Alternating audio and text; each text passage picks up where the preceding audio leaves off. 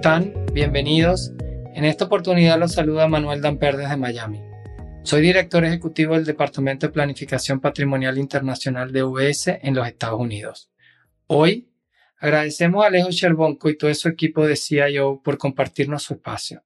Y estoy entusiasmado en dar inicio a una serie de conversaciones que UBS quiere tener con ustedes sobre cómo regulaciones locales en mercados emergentes tienen un impacto en la planificación patrimonial de los clientes latinoamericanos. ¿Y qué manera más oportuna de iniciar estas conversaciones que analizar la reforma fiscal colombiana que está próxima a ser aprobada? De allí que en esta ocasión tengo el privilegio de estar acompañado por Jaime Enrique Gómez desde Bogotá, Colombia. Jaime Enrique es socio de la firma de abogados Pose Herrera y Ruiz, graduado de la Universidad de Rosario y con una maestría en impuestos de la Universidad de Georgetown en los Estados Unidos. Su práctica profesional se enfoca en planificación fiscal e inversiones internacionales y lo hemos invitado para conversar sobre la reforma fiscal que se está discutiendo en Colombia y cómo la misma puede impactar a sus residentes fiscales con activos financieros en el exterior. Es importante recordarle a la audiencia que OBS no presta asesoría legal o fiscal de ningún tipo y que los comentarios que aquí se señalan están sujetos al descargo de responsabilidad que se mencionará al final. Sin más preámbulo, Jaime Enrique, muchas gracias por estar con nosotros. ¿Cómo estás?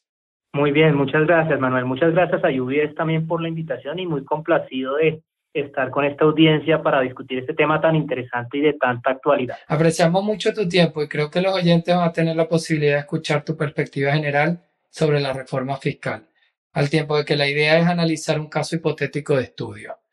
En primer lugar, ¿por qué no empezamos por preguntarte dónde estamos en la reforma y cuándo crees que la misma sea aprobada como ley? Bueno, recientemente recibimos el informe de conciliación de los textos aprobados en la Cámara de Representantes y en el Senado de la República, eh, con lo cual esperamos que en el transcurso de esta semana finalmente queden aprobadas aprobada eh, este informe y esta ponencia, con lo cual esperamos que en el transcurso de, este mes tengamos ya sancionada la ley y pues vigente eh, la reforma tributaria plantada por este nuevo gobierno, Manuel. Y Jaime, si la aprueban en estos días, ¿cuándo va a estar en vigencia? ¿Cuándo serían efectivos todos estos cambios? Bueno, en líneas generales podemos decir que en lo que se refiere a los, impuestos de periodo, empiezan a regir a partir del año entrante, del 1 de enero de 2023. Sin embargo, la ley misma trae unas disposiciones específicas que prevén una entrada en vigencia en un periodo futuro. A título de ejemplo y en simplemente a título nominativo, te podría mencionar en el caso de algunas tarifas especiales que se empiezan a aplicar a partir del primero de enero de 2024. Pero en líneas generales, lo que corresponde a impuesto a los dividendos, impuesto al patrimonio y ganancia ocasional, empieza a regir a partir del primero de enero de 2023. Y Jaime, yo creo que tú has identificado los temas que aborda la reforma que podrían tener un impacto relevante para los residentes con activos en el exterior, que si lo nombramos sería impuesto al patrimonio, ganancias ocasionales, dividendo, obligaciones de reporte. Si comenzamos por el impuesto al patrimonio, en el caso de Colombia se tendría que mencionar que esto no es algo novedoso, ya que ha estado presente de forma temporal en los últimos años. Por lo cual sería bueno señalar, Jaime, qué es lo novedoso que trae la reforma en este sentido. Primero que todo, Manuel, lo novedoso de la, de la propuesta de impuesto al patrimonio en esta oportunidad es que se trata de un impuesto permanente que se causa de forma anualizada. Las versiones anteriores del impuesto preveían un impuesto que se causaba de forma temporal. Sin embargo, en esta oportunidad parte de la base de que todos los años se va a causar sobre unas bases especiales, Manuel. En ese sentido, tenemos unas reglas específicas en lo que se refiere a valoración de inversiones en sociedades colombianas. Si las acciones están listadas en bolsa, para efectos del impuesto al patrimonio se considera el valor promedio de, los, de las acciones durante el año inmediatamente anterior. Por otro lado, si se trata de acciones no listadas en sociedades colombianas, la norma prevé que se van a declarar por su costo fiscal actualizado según el IPC de cada año. Valga decir que en este último punto hubo una evolución en la discusión normativa porque la propuesta inicial del gobierno era que se calculara sobre el valor intrínseco. Sin embargo, a lo largo de la discusión en el Congreso, finalmente se optó por mantener el costo fiscal, pero eso sí, haciendo obligatorio el ajuste por IPC eh, que por el tiempo que se hayan poseído las acciones en las sociedades colombianas. Pero ahí te pregunto, Jaime, por ejemplo, en un caso práctico, ¿cómo valora un cliente que tiene una sociedad extranjera que tiene un activo financiero en el exterior? O si tuviera una fundación privada o si tuviera un trust, ¿cómo se valora eso a efectos del impuesto al patrimonio? Muy interesante esa pregunta, Manuel, y de hecho muy importante porque en, en lo que se refiere a las sociedades offshore, eh, esas sociedades se siguen manteniendo, se siguen declarando para efectos del impuesto al patrimonio por su costo histórico, por su valor de inversión, con una, una, un detalle adicional y es que para efectos de la, del reporte eh, tributario, las inversiones en entidades extranjeras se tienen en cuenta de cara a la tasa de cambio vigente en el momento que se hizo la inversión, con lo cual las diferentes variaciones en la tasa de cambio son irrelevantes o, son indiferentes para efectos de la, valoración de la inversión en la sociedad extranjera. Dicho esto, lo que tendría que declarar el contribuyente colombiano si hace una inversión a través de una sociedad es el valor invertido en la sociedad extranjera, independientemente del saldo de la cuenta bancaria. Y en lo que se refiere a las fundaciones de interés privado y los trusts, la norma colombiana prevé un régimen de transparencia, con lo cual habrá que validar cuáles son los activos subyacentes que se poseen a través de este tipo de vehículos y con base en eso definir el costo fiscal por el cual tienen que, eh, que reportarse. ¿Y ahí habría algún tipo de diferencia si estamos hablando de eh, fundaciones de trust revocables o irrevocables? ¿O eso es irrelevante? Para efectos tributarios colombianos es irrelevante si las si el trozo o la fundación de interés privado es revocable o no, incluso si son discrecionales o no. La norma prevé un régimen de total declaración por parte o del beneficiario actual de la fundación o del trust, o en caso de que estos estén condicionados, tienen que ser reportados por el fundador, el constituyente o el originario de los recursos. Ok, entonces si pasamos ahora al segundo punto que es ganancias ocasionales. Entiendo que se está considerando subir la tasa impositiva de un 10% a un 15%. De ser este el caso, ¿cuál sería tu comentario para aquellos residentes fiscales cuyos portafolios financieros reflejen una ganancia y o una pérdida en este momento? Bueno, primero que todo, Manuel, te confirmo que la reforma tributaria se incrementa la tarifa de las ganancias ocasionales del 10 al 15%. En lo que se refiere propiamente a aquellos portafolios que se tienen eh, en el exterior, se podría decir que en líneas generales uno podría defender la aplicación de la tarifa de ganancias ocasionales a este tipo de inversiones. Para ello, es necesario documentar que se trata de un activo que no se enajena ordinariamente y que ha sido poseído por más de dos años, con lo cual, si uno logra demostrar eso, uno puede defender la aplicación eh, preferencial de esta tarifa eh, reducida. De lo contrario, si no puede soportarlo, tendría que ser grabada como una renta ordinaria. Y Jaime, entendemos que el sujeto pasivo de este impuesto ante una eventual donación o herencia serían los beneficiarios de la misma. Este es el caso, y de ser así, ¿qué pasaría en el supuesto de una donación o herencia cuando él o los beneficiarios no residan en Colombia?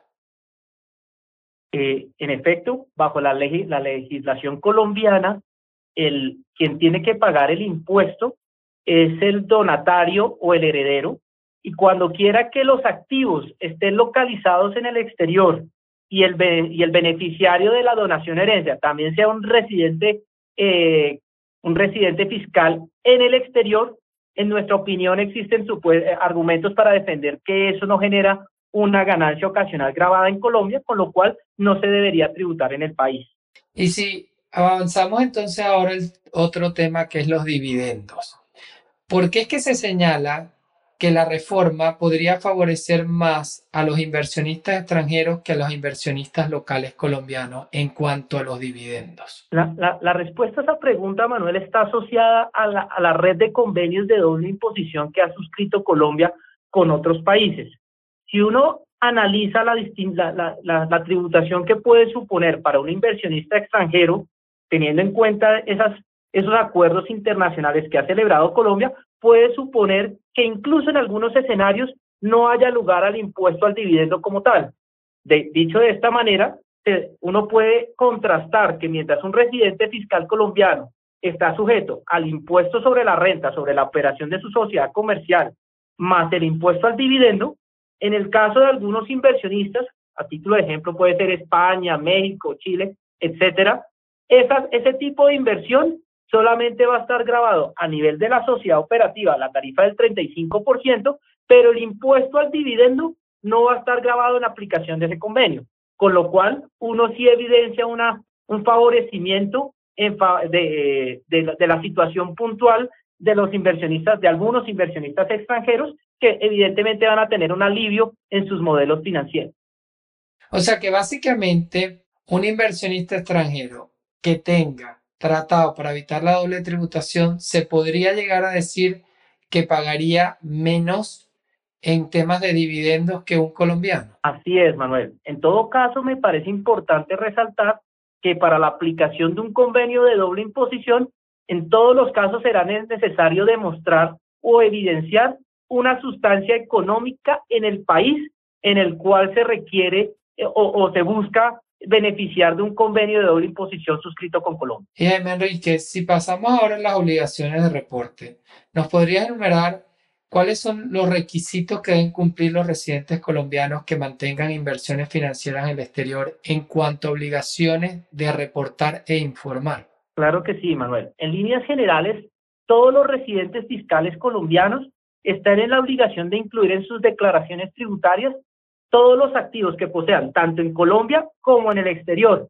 Y de la misma manera deben incluir en dichas declaraciones los ingresos que reciben tanto en Colombia como en el exterior. Con lo cual, los activos que se poseen directa o indirectamente a través de ciertos vehículos será necesario incluirlos en las declaraciones tributarias, tanto del impuesto sobre la renta como del impuesto al patrimonio. Ahora bien, para los activos poseídos en el exterior, también es necesario presentar una declaración de activos poseídos en el exterior en el cual se deberá listar el respectivo activo, su valor y la jurisdicción en la que está localizado. Muchas pueden ser las razones que la comunidad latinoamericana toma en cuenta para invertir en activos en el exterior.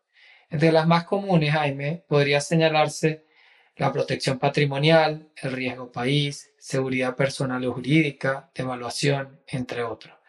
Antes de terminar, me gustaría darle la oportunidad a nuestros oyentes de analizar un caso hipotético en este sentido.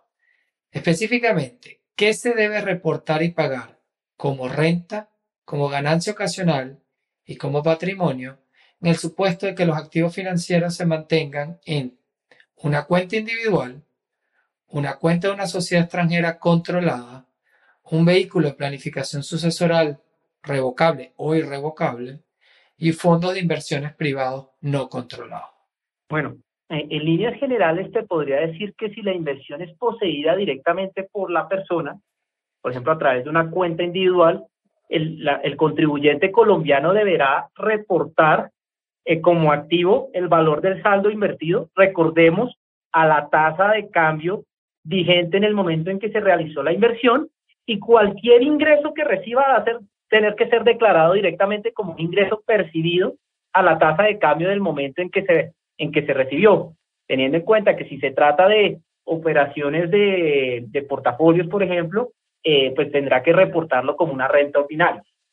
Si lo que se hace es, es que se canaliza la inversión a través de una sociedad controlada extranjera, como mencionábamos previamente, la persona debe declarar el valor de su inversión en la sociedad respectiva, con lo cual deberá reportar el valor en pesos colombianos a la tasa de cambio que en el momento en que se hizo la inversión para efectos de su declaración de renta. Y los dividendos, o, mejor, las rentas que pueda generar el portafolio subyacente tendrán que ser reportados por el contribuyente colombiano como una renta eh, pasiva, como si lo hubiera recibido directamente en aplicación del régimen de entidades controladas extranjeras. Similar consideración eh, se puede aplicar en el caso de los vehículos de planificación sucesoral revocable o irrevocable. Eh, básicamente, fundaciones de interés privado y trust, casos en los cuales se entiende que hay una transparencia fiscal de este tipo de vehículos, con lo cual deberá analizarse cuál es el activo subyacente. Este activo subyacente deberá, el valor de, esta de, de ese activo o activos deberá ser reportado por el contribuyente directamente y las, rentas que perciban, que se califican como rentas pasivas, deberán igualmente reportarse como, eh, como rentas pasivas bajo el régimen de entidades controladas extranjeras. Finalmente, en lo que se refiere a los fondos de inversión privados no controlados, sí observamos una oportunidad de planeación en lo que se refiere a la realización de rentas. Si bien para efectos de la, del activo deberá reportarse el valor invertido efectivamente en este tipo de vehículos a la tasa de cambio de vigente al momento de la inversión, solamente debería reportarse el ingreso realizado cuando ese fondo no controlado distribuya eh, eh, cualquier utilidad. En caso contrario, no habrá una realización de una, de una renta y consecuentemente no deberá ser declarada eh, como tal en ese año específico, con lo cual puede constituirse, si está bien estructurado, como un mecanismo de planeación y de diferimiento del ingreso de cara a una planeación patrimonial tributaria y sucesoral. Jaime, bien interesante esa perspectiva y de verdad que te agradecemos mucho tu tiempo y tu disponibilidad para conversar con nosotros. No, muchas gracias a ustedes por la invitación, sobre todo para discutir este tema de tanta actualidad, teniendo en cuenta la coyuntura económica y política del país en este momento. Con estos comentarios, damos por concluido el episodio del día de hoy. Sin antes agradecerte a ti, Jaime Enrique, por tu tiempo e interesante perspectiva, lo cual esperamos haya sido de interés para todos ustedes. Al tiempo de invitarlos a que nuevamente sintonicen el próximo episodio con Alejo Sherbonco, quien seguro nos dará una interesante visión de lo que está ocurriendo en los mercados. Como siempre, cualquier pregunta nos las pueden hacer llegar a través de las redes sociales y para mayor información, no duden en visitar nuestra página web vs.com barra latanaccess. Saludos y hasta una próxima oportunidad. El material en este podcast no considera los objetivos de inversión específicos a la situación financiera o bien a las necesidades particulares de cualquier destinatario, y es publicado con fines meramente informativos. La intención de este material es de naturaleza educativa, no es publicidad, una convocatoria ni una oferta para comprar o vender algún instrumento financiero o para participar en una estrategia bursátil en particular. Y no deberá entenderse como tal por parte de quien escucha este contenido. VSAG o sus afiliados y sus empleados no están afiliados con ningún tercero mencionado en el podcast. Ni VS ni sus representantes están sugiriendo que cualquier destinatario o persona actúe de cierta manera o tome una línea de acción específica como consecuencia de este podcast. Al tener acceso y escuchar este podcast, el oyente reconoce y manifiesta estar de acuerdo con la intención aquí descrita y exonera de cualquier expectativa o creencia de que la información implique una asesoría de inversiones o convocatoria de algún tipo. Es posible que los instrumentos financieros o servicios descritos en este podcast no sean elegibles para su venta en cualquier jurisdicción o para ciertas categorías de inversionistas. Como una firma que presta servicios de gestión patrimonial a clientes, VS Financial Services Inc. ofrece servicios de asesoría de inversiones en su capacidad de asesor de inversiones registrados ante la SEC y servicios de intermediación bursátil en su capacidad de corredor de valores registrados ante la SEC. Los servicios de asesoría de inversiones y los servicios de intermediación bursátil son separados y distintos, difieren de formas materiales y están regulados bajo leyes distintas y acuerdos separados. Es importante que usted entienda las maneras en que llevamos nuestro negocio y que usted lea detenidamente los acuerdos y la información que le revelamos en torno a los productos y servicios que ofrecemos. Para más información, por favor revise resumen de relación con los clientes disponibles en vs.com barra. O bien, solicite una copia a su asesor financiero de VS. Copyright VS 2022. Todos los derechos reservados. El símbolo de las llaves y las letras VS son parte de los logotipos registrados y no registrados de VS.